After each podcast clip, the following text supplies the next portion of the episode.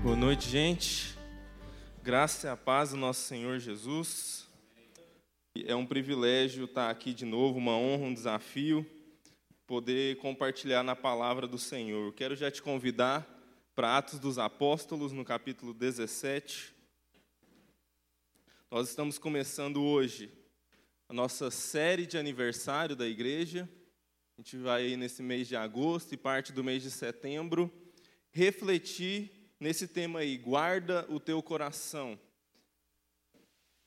A gente já vem aí há, um, há, bastante tempo e desde o começo do ano, a liderança da igreja, o conselho da igreja, vem pensando sobre uh, termos um tempo de reflexão e sentindo a necessidade de refletirmos sobre a nossa devoção pessoal, sobre o nosso momento com Deus, sobre a nossa uh, intimidade com Deus.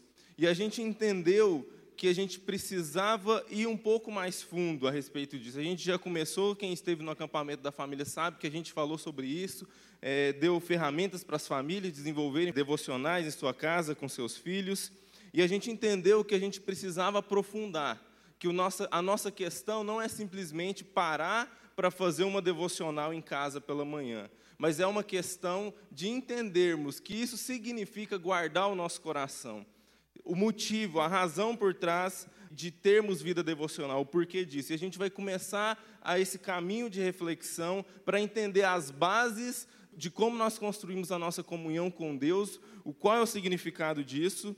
E o nosso tema de hoje, por onde a gente vai começar, é os ídolos do coração. Entender, a gente vai falar um pouco sobre o, o porquê, porquê que nós devemos, de fato, gastar tempo e a nossa vida em devocional, em comunhão íntima e pessoal com Deus. Vamos lá para o texto de Atos, capítulo 17, que assim diz: Enquanto esperava por eles em Atenas, Paulo ficou profundamente indignado ao ver que a cidade estava cheia de ídolos. Por isso, discutia na sinagoga com judeus e com gregos tementes a Deus, bem como na praça principal, todos os dias, com aqueles que por ali se encontravam. Alguns filósofos epicureus e estoicos começaram a discutir com ele. Alguns perguntavam: O que está tentando dizer esse tagarela? Outros diziam: Parece que ele está anunciando deuses estrangeiros, pois Paulo estava pregando as boas novas a respeito de Jesus e da ressurreição. Então o levaram a uma reunião do Areópago onde lhe perguntaram: Podemos saber que novo ensino é esse que você está anunciando? Você está nos apresentando algumas ideias estranhas e queremos saber o que elas significam. Todos os atenienses e estrangeiros que ali viviam não se preocupavam com outra coisa senão falar ou ouvir as últimas novidades. Então Paulo levantou-se na reunião do Areópago e disse: Atenienses, vejo que em todos os aspectos vocês são muito religiosos. Pois andando pela cidade, observei cuidadosamente seus objetos de culto e encontrei até um altar com esta inscrição: Ao Deus desconhecido. Ora, o que vocês adoram, apesar de não conhecerem, eu lhes anuncio. Graças a Deus por Sua palavra. Então, como eu estava dizendo, a gente vai refletir sobre esse tema de guardar o coração Uh, e antes de entrar propriamente no tema, eu já quero desde já indicar essas duas referências, que é basicamente a minha palavra de hoje está baseada nesses dois livros. Se você quiser fotografar para ir atrás depois, a gente tem na livraria lá fora. Mas o primeiro dos livros é Você é Aquilo que Amo, do James Smith, um livro essencial para entendermos como nós construímos a nossa devoção e a nossa comunhão com Deus. E o livro Deuses Falsos, do Timothy Keller que ajuda a gente a entender muito bem o que a gente vai falar muito hoje, que é os ídolos. É, por que, que nós precisamos da tal famosa vida devocional? Por que nós precisamos devocional? Para aprender a guardar o nosso coração. E do que, por que, que nós temos que guardar o nosso coração? Do que nós temos que guardar o nosso coração? a gente tem que guardar o nosso coração daqueles que querem se tornar senhores do nosso coração. E esses que querem se tornar senhores do nosso coração, a, a palavra de Deus vai chamar de ídolos. Na verdade, meus irmãos, a gente tem que entender e refletir sobre idolatria é extremamente importante, porque na verdade a gente vai perceber que a Bíblia inteira está pregando contra a idolatria.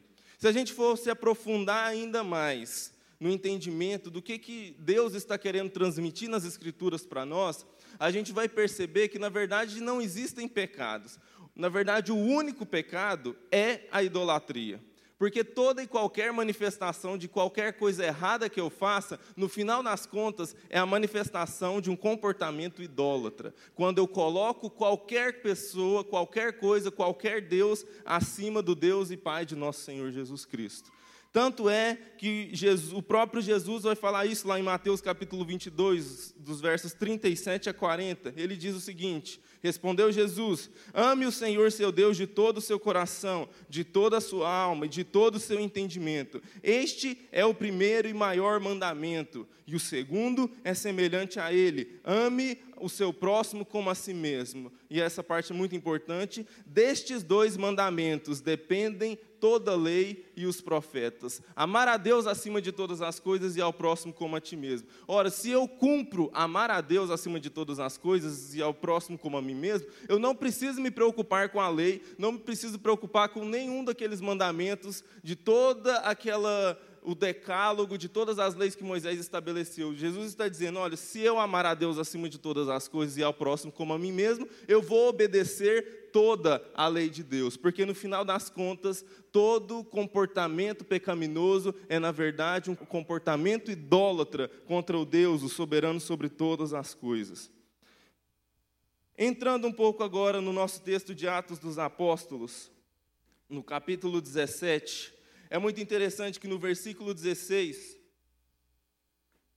o apóstolo Paulo chega na cidade de Atenas e diz que ele fica bravo da vida, porque ele começa a andar pela cidade de Atenas e vê que é uma cidade que está lotada de ídolos. Ele diz que a cidade está cheia de ídolos.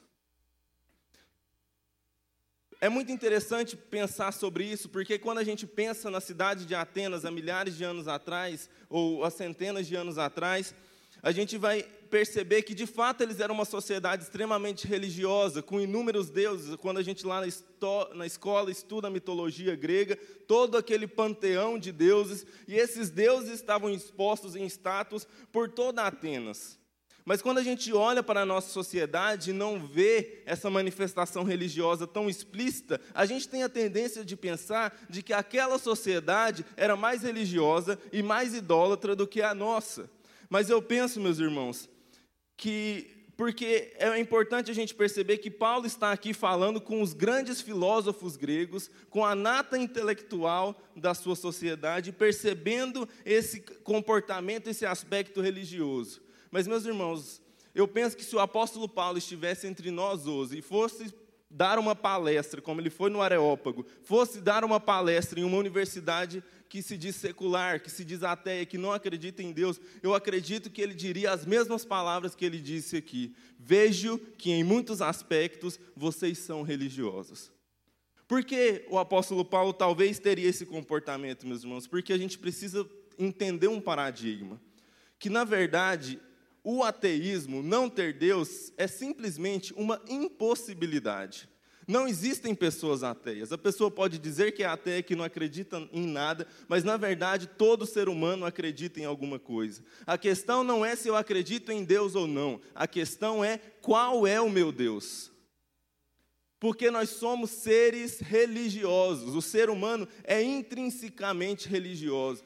Por mais que ele diga que não tem qualquer religião, que não acredita em nada, todas as pessoas têm um Deus, ainda que esse Deus seja ela própria.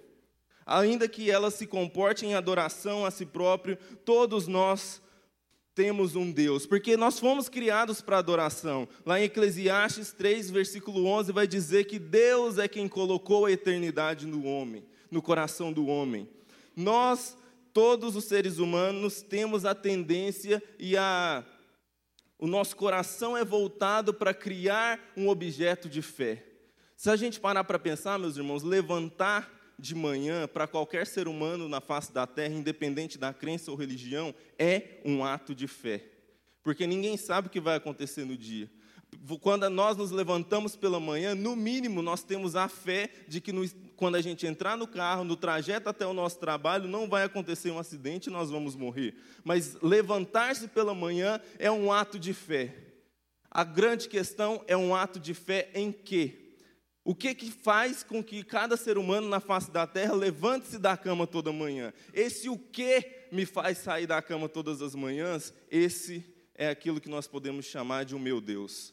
Aquilo que me faz ter propósito, aquilo que dá sentido, aquilo que dá valor à minha vida.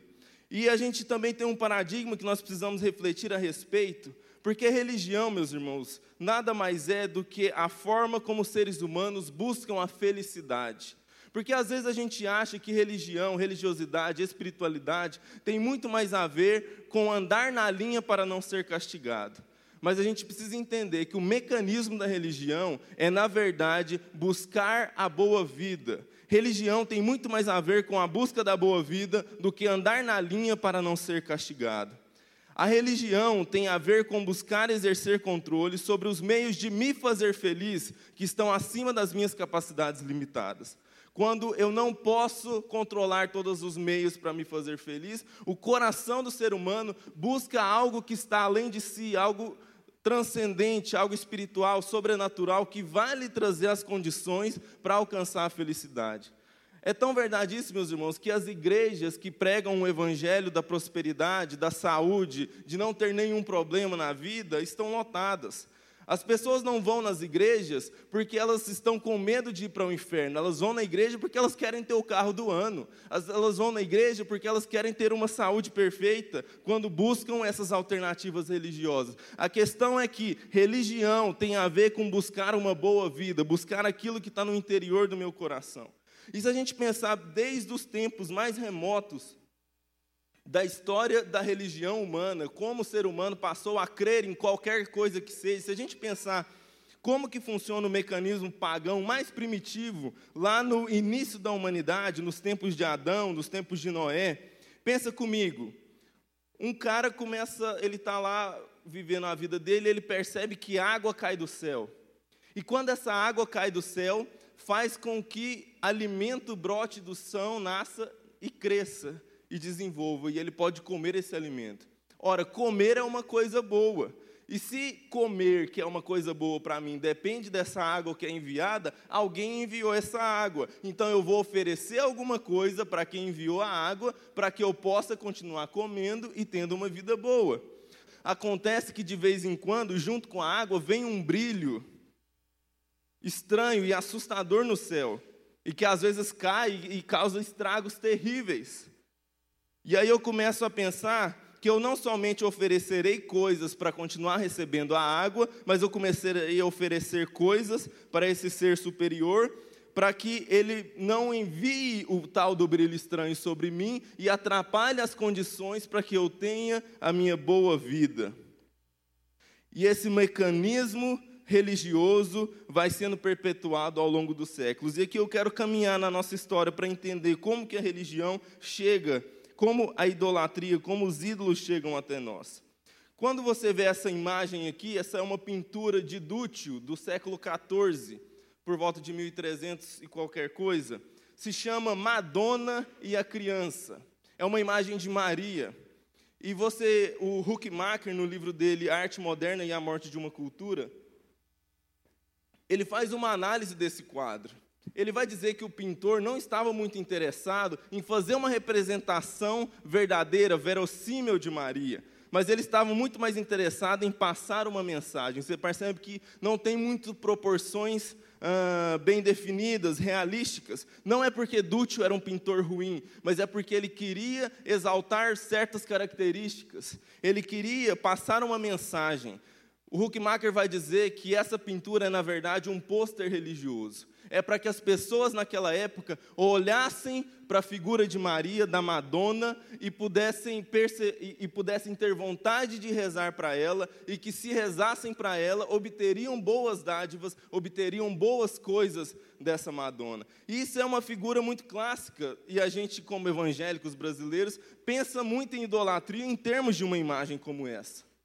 Mas como é que a gente pode pensar a manifestação dos ídolos e da idolatria no nosso meio. Qual, como a Madonna chegou no século XX e no século XXI? Olha, a gente pode pensar que a Madonna passou por um processo de transformação ao longo desse tempo. É, Madonna saiu de um lugar para outro. Óbvio que aqui a gente tem uh, uma mera coincidência de nomes. É, essa Madonna da, da devoção a Maria nada tem a ver com a Madonna, rainha da música pop, e que já está até um pouco passado da época, né? Ela é mais século XX, digamos, do que século XXI. Mas é muito interessante perceber os mecanismos da religião e da busca pela boa vida.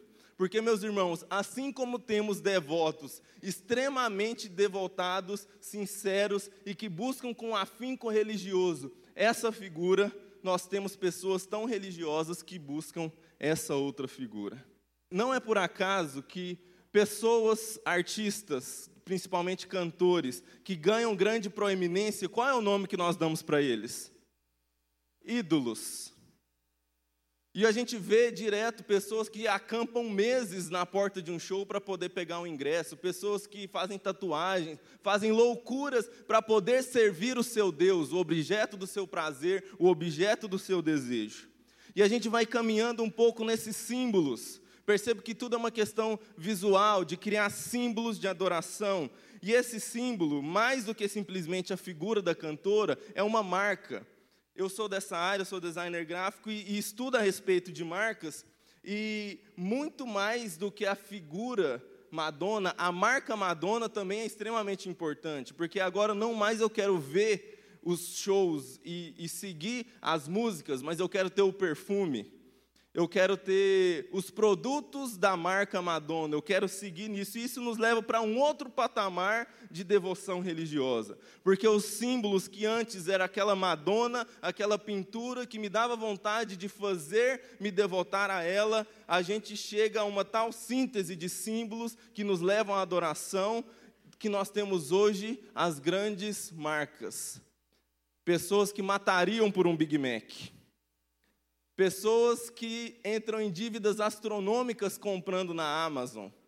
Enfim, todas as marcas, está faltando aí uma Netflix. Enfim, você pode pensar aí inúmeras marcas que têm esse aspecto, esse comportamento de, de se colocarem no status de adoração para certas pessoas, para certos indivíduos. E a gente vai percebendo como que essa idolatria está entranhada na nossa sociedade, como que os deuses existem e estão muito fortes e por aí de todas as maneiras que nós pudermos imaginar. Se a gente pensar numa coisa mais moderna ainda, mais do nosso tempo, existe ainda Uh, se a gente pensa nas marcas, não apenas dos produtos, mas se nós pensamos na, no mundo digital, você já deve ter visto esse post correndo por aí, já correu bastante. São os sete pecados digitais. Pegar os sete pecados capitais e associar às, às redes sociais, que nós, enfim, estamos mergulhados nesse mundo todo dia. E, e, é de fato curioso perceber que de fato existe essa relação entre a rede social e o pecado, vamos dizer aqui, da avareza, da preguiça, da, da, da ira, da luxúria, enfim. Mas o que eu quero destacar aqui nem são os pecados, nós não estamos falando necessariamente desses pecados, nós estamos falando sobre idolatria. Mas é muito curioso que, se nós pegarmos esses sete pecados, essas sete redes sociais, e compararmos com o panteão da mitologia grega, nós vamos encontrar um deus grego para cada uma desses pecados capitais. Nós vamos encontrar uma deidade, uma divindade relacionada uh, a Ares, o deus da guerra, da ira Afrodite, a deusa da luxúria, nesse sentido. Então, seria muito interessante perceber. Todo mundo ficou perguntando. Eu achei bom de manhã que eu falei sobre isso e percebi que os irmãos é crente, porque todo mundo estava preocupado. Gente, qual que é esse íconezinho da chama? É o Tinder, viu, irmão? Se você não sabe, parabéns, você é muito crente. Você não tem esse aplicativo instalado. Enfim, se nós fizermos essa associação de pensar que Afrodite é a deusa do Tinder, E que existem pessoas que estão devotamente se entregando a isso. Não necessariamente a deusa grega, mas só para fazer esse paralelo e entender que existe de fato esse comportamento de adoração e de devoção, ainda que seja as redes sociais. E que talvez a gente não está vendo como o apóstolo Paulo estátuas, imagens de deuses, de santos espalhados por todos os lugares, mas essas imagens desses santos, desses deuses, estão espalhadas por tudo quanto é lugar na nossa sociedade. Vamos avançar um pouco mais para entender essa relação. E eu tenho um exemplo que eu acho muito curioso para perceber essa relação entre o mundo das marcas, o nosso mundo moderno e o mundo da adoração. Não sei quantos viram essa série, eu já falei uma vez aqui sobre ela, The Hundred. É uma série muito interessante para perceber alguns aspectos. Primeiro, é uma coisa interessante, importante a gente perceber sobre os nossos dias. Uh, o cinema, a TV, a, a, mídia, de forma geral, é um bom termômetro para saber o que, que a nossa sociedade está pensando. E você já parou para pensar, e essa é um exemplo disso, é uma série pós-apocalíptica, que o cinema está falando sobre o mundo pós-apocalíptico. Vários filmes, várias séries estão falando sobre isso, de que na verdade, a gente pode entender que o nosso mundo está pensando que o futuro da nossa sociedade é dar tudo errado, é um cataclismo nuclear e todo mundo morrer e dar tudo errado. Esse é o tipo de pensamento que está na cabeça do, do povo, da nossa sociedade hoje em dia. Bom, essa é uma série pós-apocalíptica, há um, uma empresa de tecnologia, cria uma, uma inteligência artificial, essa inteligência artificial faz um ataque nuclear, destrói a Terra, e os únicos seres humanos sobreviventes vão para uma nave espacial e ficam lá. O problema é que essa nave espacial começa a dar problemas e eles não vão conseguir viver lá por muito mais tempo. E eles vão tentar voltar para a Terra. Eles tentam voltar para a Terra e conseguem.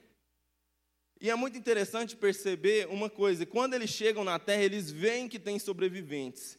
E aí você pensa uma sociedade muitos anos para frente, extremamente tecnológica, que entrou em colapso com, essa, com, essa, com as bombas nucleares, mas houveram sobreviventes na Terra. E quando essa sociedade avançada, civilizada, tecnológica volta para a Terra, ela descobre que os sobreviventes que ficaram na Terra, depois de 100 anos que aconteceu isso, se, é, se desenvolveram em sociedades extremamente primitivas.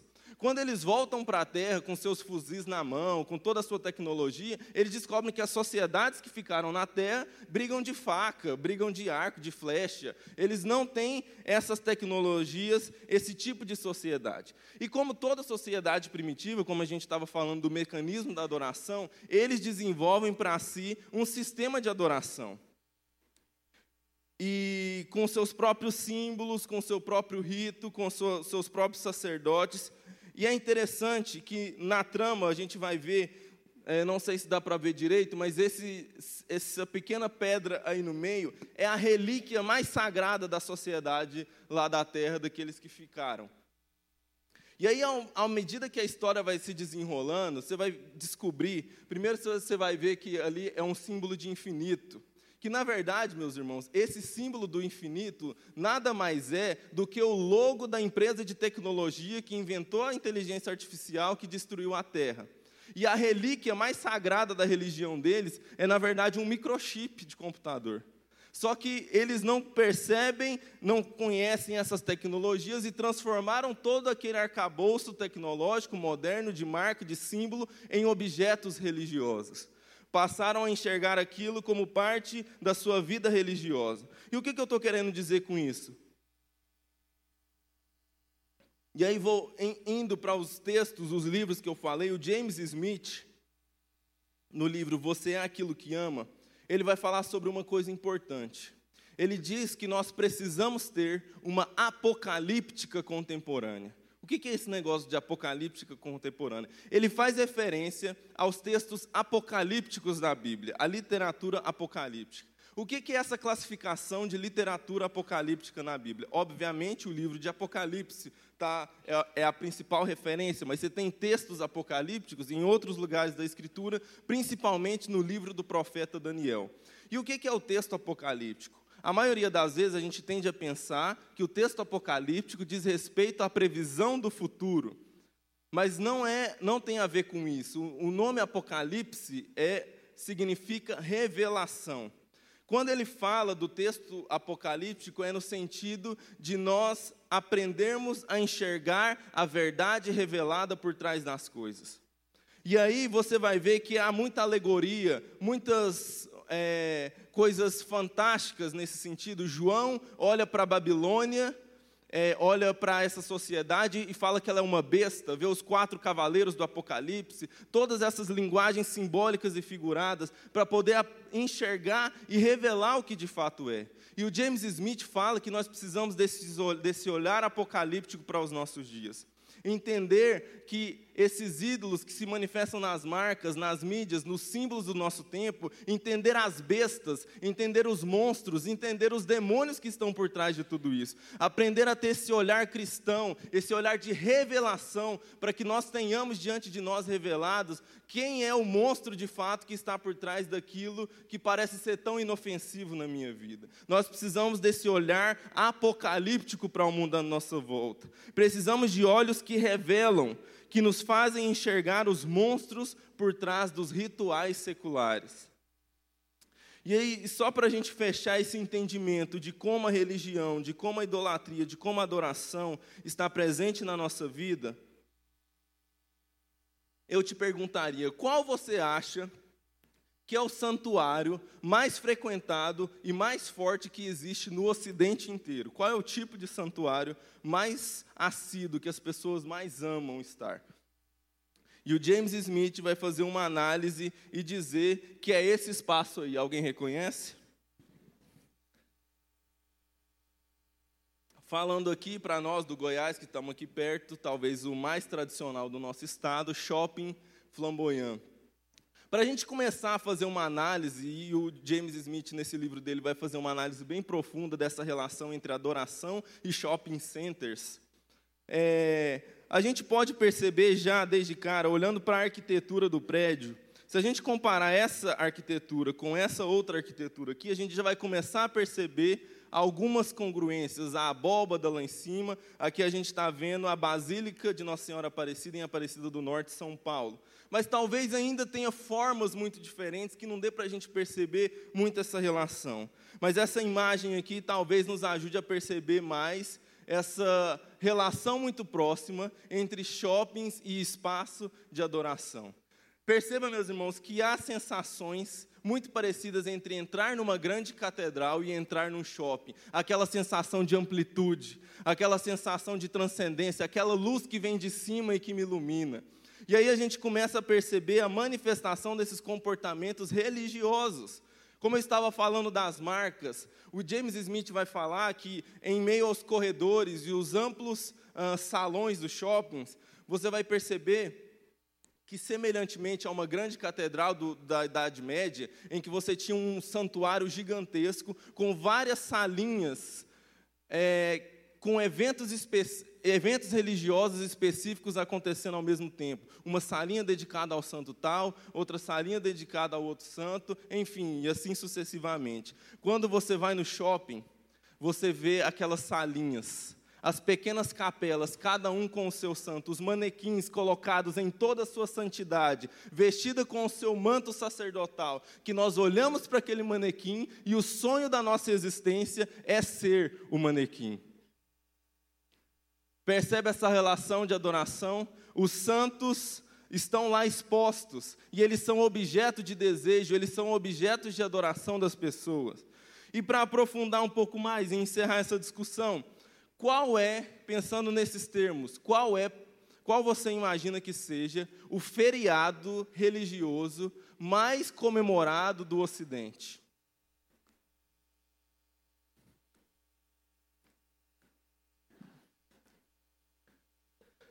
Vamos parar para pensar sobre feriados religiosos. O Brasil está repleto de feriados religiosos, principalmente católicos. Mas num feriado religioso, muitos católicos não comemoram. O que, que eles vão para a fazenda? Vão para a praia, vão passear, vão se divertir. Mas os devotos da Black Friday, meus irmãos, são devotos de verdade.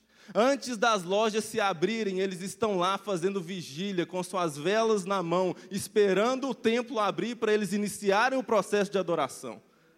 E eles são vorazes, eles são peregrinos é, desejosos, sedentos de ter o seu espaço religioso. Perceba, meus irmãos, que por mais que todo mundo diga, e por todos os lados você vai ouvir, nós não somos uma sociedade secular. Nós somos uma sociedade religiosa. E nós precisamos entender porque a gente pensa que nós que somos religiosos, e somos assumidamente, somos menos porque os religiosos, os seculares, eles têm a ciência do lado deles. Mas meus irmãos, todo cientista é um religioso. Ele adora alguma coisa, ainda que ele adore a própria ciência. Então, pensar nos termos da idolatria, Pensar que o ser humano é um ser religioso me ajuda a enxergar melhor as pessoas à minha volta, a perceber que o problema da pessoa lá do meu trabalho é que ela é uma idólatra e eu preciso fazer ela enxergar quem é o Deus dela e qual é o Deus verdadeiro e como eu posso ajudá-la a chegar perto desse Deus. E aqui nós estamos até agora falando sobre idolatria no espaço do mundo, do espaço secular. Mas e nós? Como nós somos afetados por isso? Né, tenho, a pergunta é: eu, no começo a gente falou que a cidade está cheia de ídolos, mas será que a igreja, e aqui é uma pergunta, a igreja está cheia de ídolos? Não no sentido da igreja enquanto corpo de Cristo, mas eu e você, o meu coração e o seu coração, tem ídolos aos quais nós rendemos o nosso coração, apesar da nossa boca professar que Jesus é o Senhor. Há um outro Deus concorrendo esse cargo de dono da minha vida, de dono do meu coração? Porque a verdade, meus irmãos, é que os ídolos estão à espreita, eles estão querendo tomar o nosso coração. E aí o Timothy Keller, ele vai fazer uma análise de um texto que aparentemente para nós não vai ter nada a ver com idolatria e adoração que é a história de Abraão e Isaac, quando Deus pede que Abraão ofereça Isaac em sacrifício a ele. A gente vai entender que essa, essa história, Jesus estava querendo ensinar a Abraão sobre idolatria. Quem aqui, na sua experiência de vida e de fé cristã, já participou de campanha para entregar o seu Isaac ao Senhor? De deixar o Isaac diante de Deus?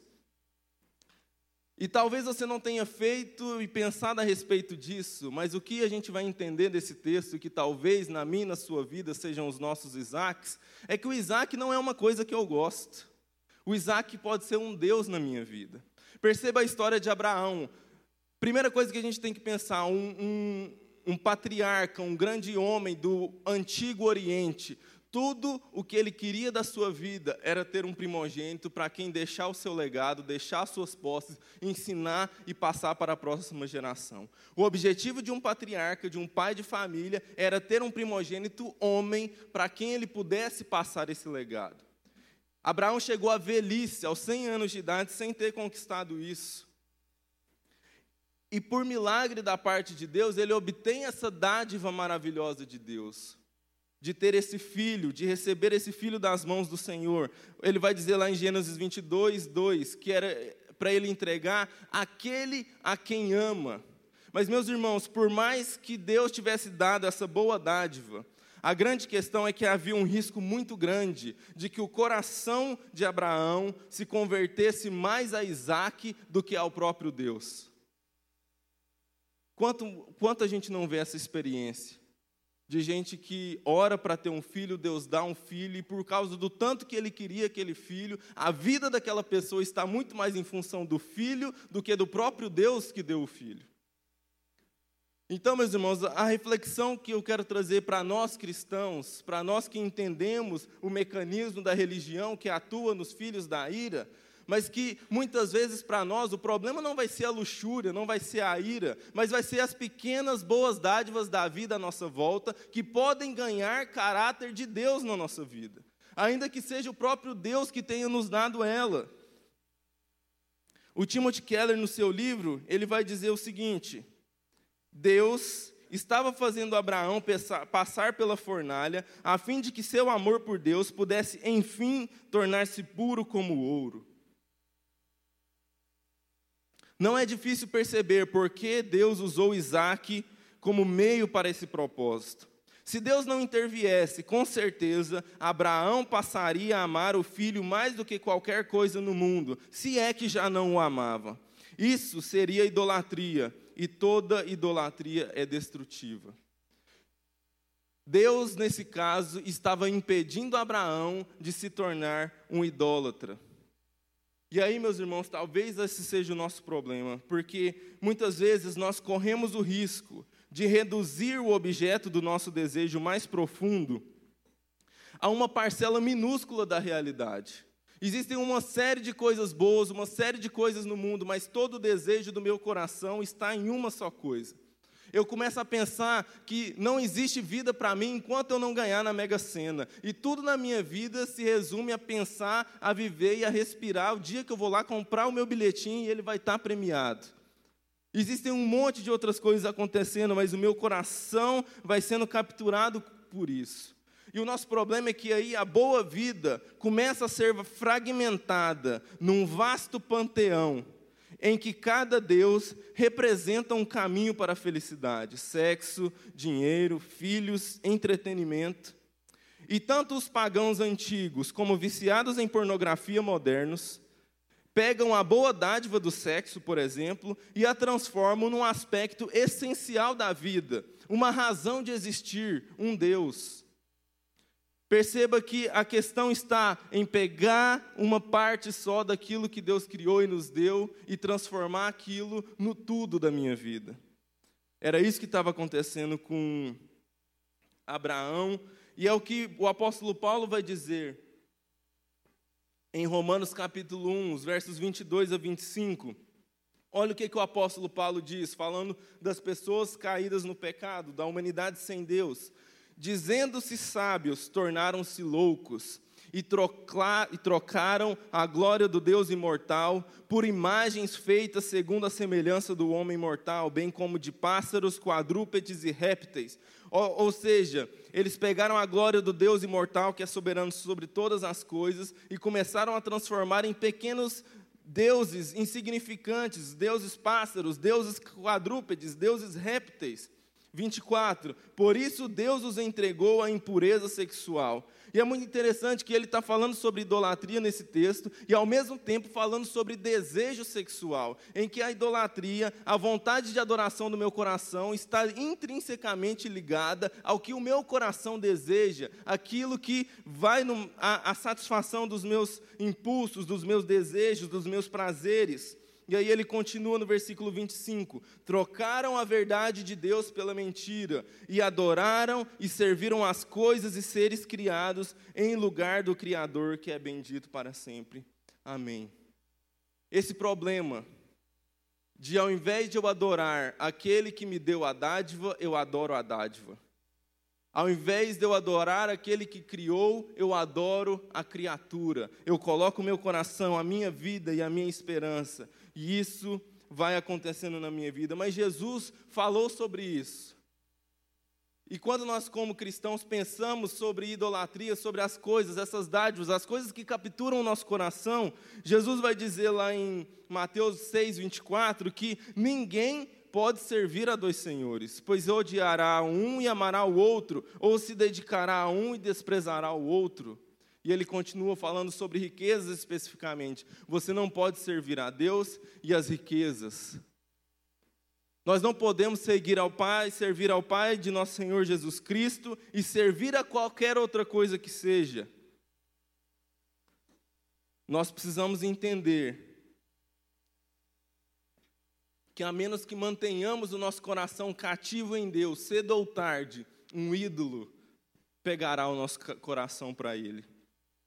E meus irmãos, é preciso entender o seguinte: toda relação de adoração, toda relação com Deus, todo Deus requer sacrifício. Os deuses estão famintos e são muito difíceis de serem saciados.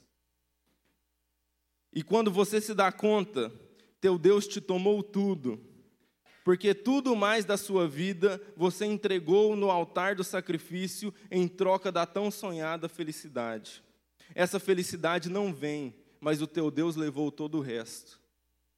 Quando a gente começa a pensar que o nosso trabalho, as nossas conquistas, o nosso sucesso é a coisa mais importante da nossa vida, e o Rafa estava falando sobre isso aqui mais cedo.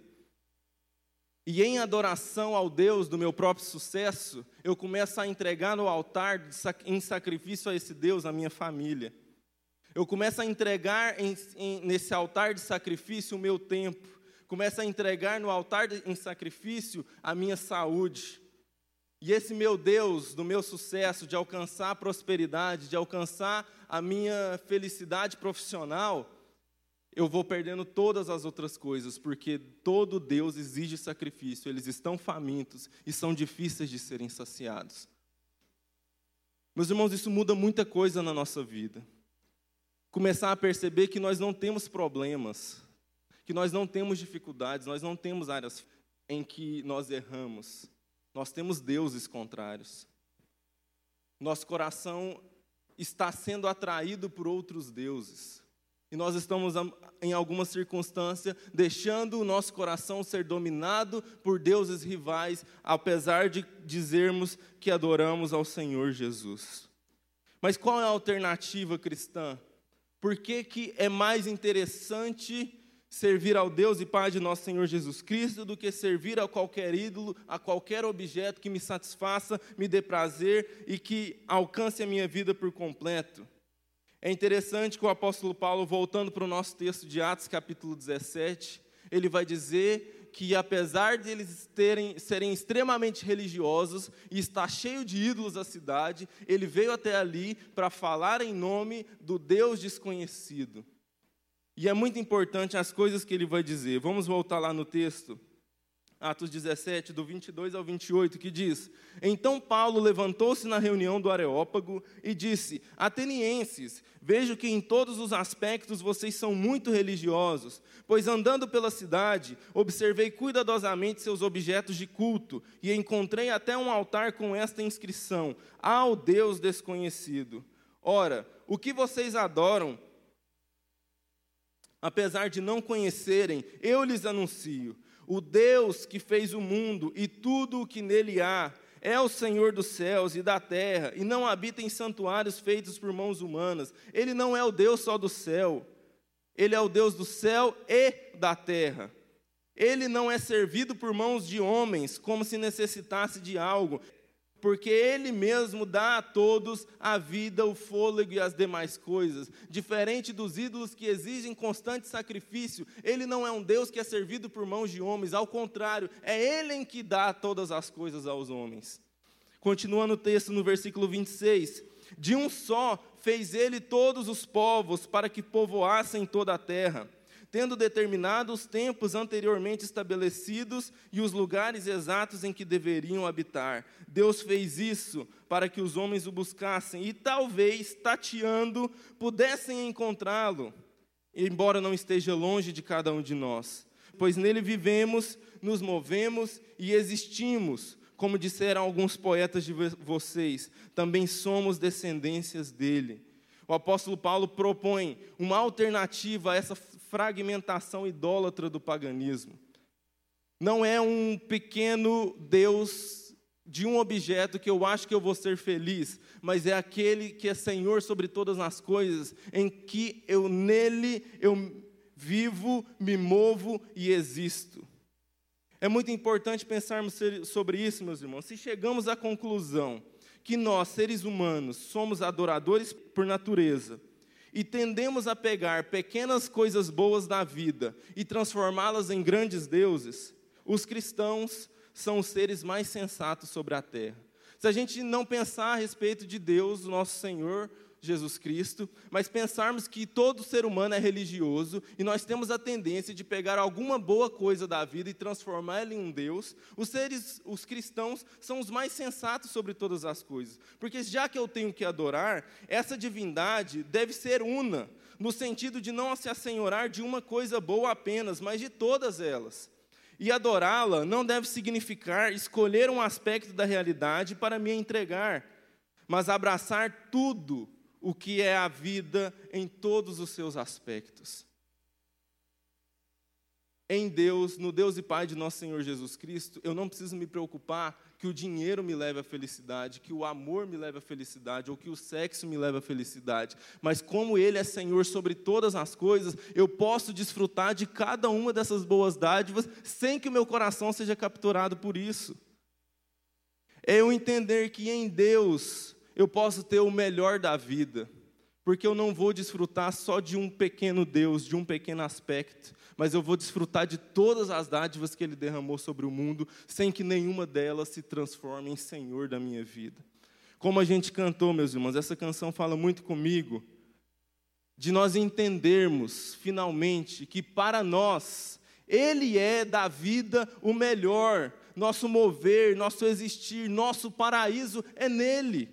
Entender que toda dádiva, que toda alegria, que todo prazer encontra-se resumido em quem Ele é, em estar perto dEle, em adorá-lo.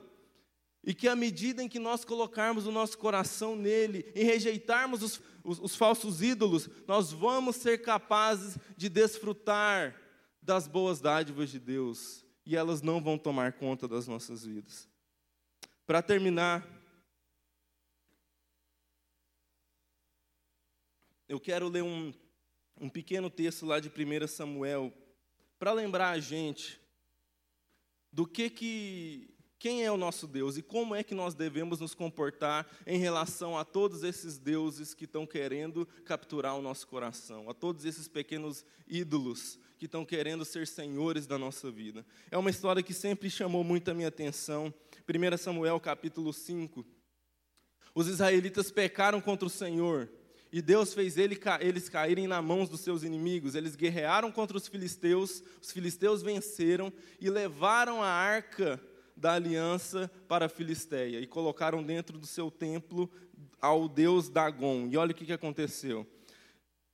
Depois que os filisteus tomaram a arca de Deus, eles a levaram de Ebenezer para Asdod e a colocaram dentro do templo de Dagon, ao lado de sua estátua. Quando o povo de Asdod se levantou na madrugada do dia seguinte, lá estava Dagon, caído com o rosto em terra, diante da arca do Senhor. Eles levantaram Dagon e o colocaram de volta em seu lugar. Mas na manhã seguinte, quando se levantaram de madrugada, lá estava Dagon caído com o rosto em terra diante da arca do Senhor. Sua cabeça e mãos tinham sido quebradas e estavam sob a soleira, só o corpo ficou no lugar. Dagon, meus irmãos, está prostrado diante daquele a quem chamamos Senhor.